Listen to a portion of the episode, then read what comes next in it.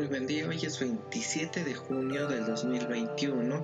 Para mí es una bendición poder compartir con ustedes la reflexión del día de hoy. No siempre, o como siempre, invitándoles a que puedan leer los textos con los que eh, estamos trabajando la reflexión. Esto es Lamentaciones 3:22 al 33, Salmo 30, Segunda de Corintios 8 del 7 al 15 y Marcos 5 del 21 al 43. Como ha sido común de Marcos, coloca dos escenas fascinantes en una misma armonía. Por un lado, a una mujer consagrado y por otro a una niña moribunda en la misma historia. A fin de curar a la hija de Jairo de 12 años, Jesús tuvo que curar primero a una mujer que tenía flujo sanguíneo que llevaba 12 años encerrada por una ley de varones religiosos que le prohíben ser libre. Jesús cura a esta mujer primeramente pero necesita que ella cuente su historia ante todo,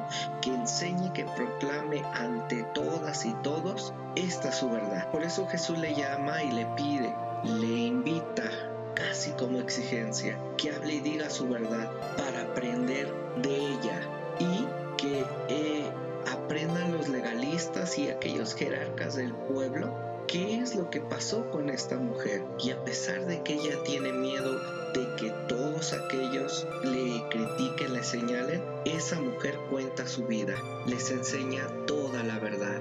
Jesús quiere aprender el mensaje de Dios por parte de esta mujer, su experiencia de enferma y oprimida por una ley falsamente religiosa de varones para seguir así curando, una ley que está ultrajando la vida y la dignidad de las personas. Para responderle, ella no saca la Mishnah judía ni lo que dice un tipo de dogmas o leyes sobre las mujeres. Eso a Jesús no le importa, ya se lo sabe Jesús. Esta mujer hace algo mucho más profundo. Cuenta Jesús y a todos sus acompañantes su verdad de oprimida y, y de enferma. No solamente su anécdota particular de ser tocada o, o de este Jesús en carne, sino su verdad universal de mujer oprimida que quiere ser curada. Según la Mishnah judía y gran parte de la práctica eclesiástica cristiana en muchos lugares, esta mujer es fuente y foco de impureza.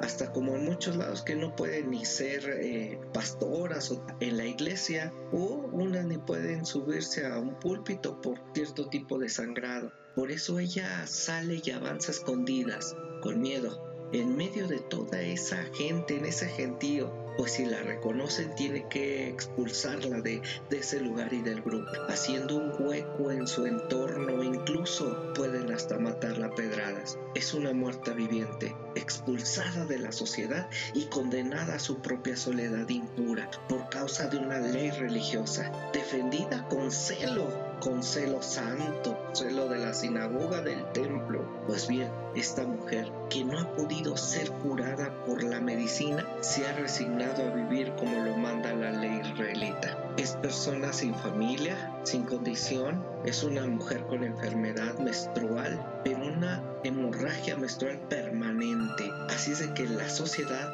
la expulsa. No puede tener relaciones sexuales ni casarse, no puede convivir con parientes ni tocar amigos, pues todo lo que toca se vuelve impuro a su contacto. La silla en que se sienta, el plato en el que come. Es una mujer condena soledad, maldición social y religiosa. Pero ella se arriesga y sale para tocar y decir su verdad a Jesús. En este contexto el milagro de Jesús consiste en dejarse tocar, ofreciéndole un contacto purificador, contacto de persona a persona, de varón a mujer, de Dios con la humanidad, esto es Dios comunidad. Jesús no la ayuda con el fin de llevarla después a su grupo o a su denominación o a su iglesia, a su congregación. No le dice que vengan a sumarse a su congregación, sino que hace algo previo. La valora como mujer, como ser humano. Acepta el roce de su mano en el manto, ofreciéndole el más fuerte testimonio de su intimidad personal. Le anima a vivir le cura para que sea sencillamente humana, persona con dignidad y para que construya el tipo de familia que ella misma decida ser. Es mujer que conoce y sabe con su cuerpo, toca el manto de Jesús y siente que se seca la fuente de impureza. Esa sangre para, se sabe que es curada. Alguien puede preguntar cómo lo sabe, de qué forma lo siente, así de pronto. ¿No será ilusión allí en medio del gentío? Evidentemente no, y quiero decir categóricamente no. Ella lo sabe por su cuerpo, que es la fuente de verdad de primer conocimiento, el cuerpo. Esta mujer conoce su cuerpo, es decir, a través de la sensación interior por la que se, expresa su corporalidad más honda, más profunda más íntima. El conocimiento intelectual y racional resultan en este caso secundarios. En el fondo de su vida, hombres y mujeres conocemos a través de la sensación o de la sí de lo sensorial, es decir, a través del cuerpo, de manera que podemos afirmar que somos inteligencia sentiente. Pues bien, frente a todas las razones religiosas de los escribas, sacerdotes, Jesús quiere volver y vuelve a este nivel más hondo de conocimiento corporal. Dicen que nosotros aprendemos a través de nuestros sentidos, eso es a través de nuestro cuerpo, que el cuerpo es fuente de salud humana.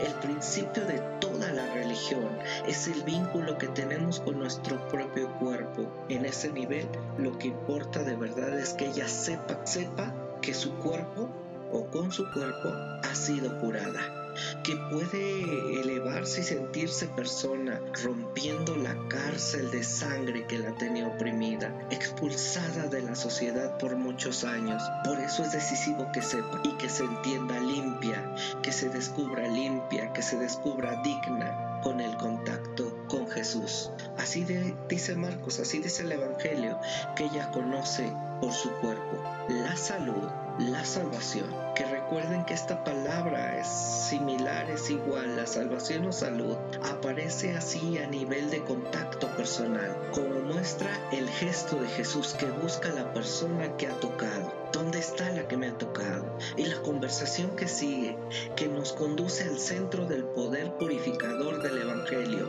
Jesús conoce en su cuerpo la fuerza que ha salido de él, lo mismo que la mujer que ha conocido en su cuerpo, la curación que ha recibido.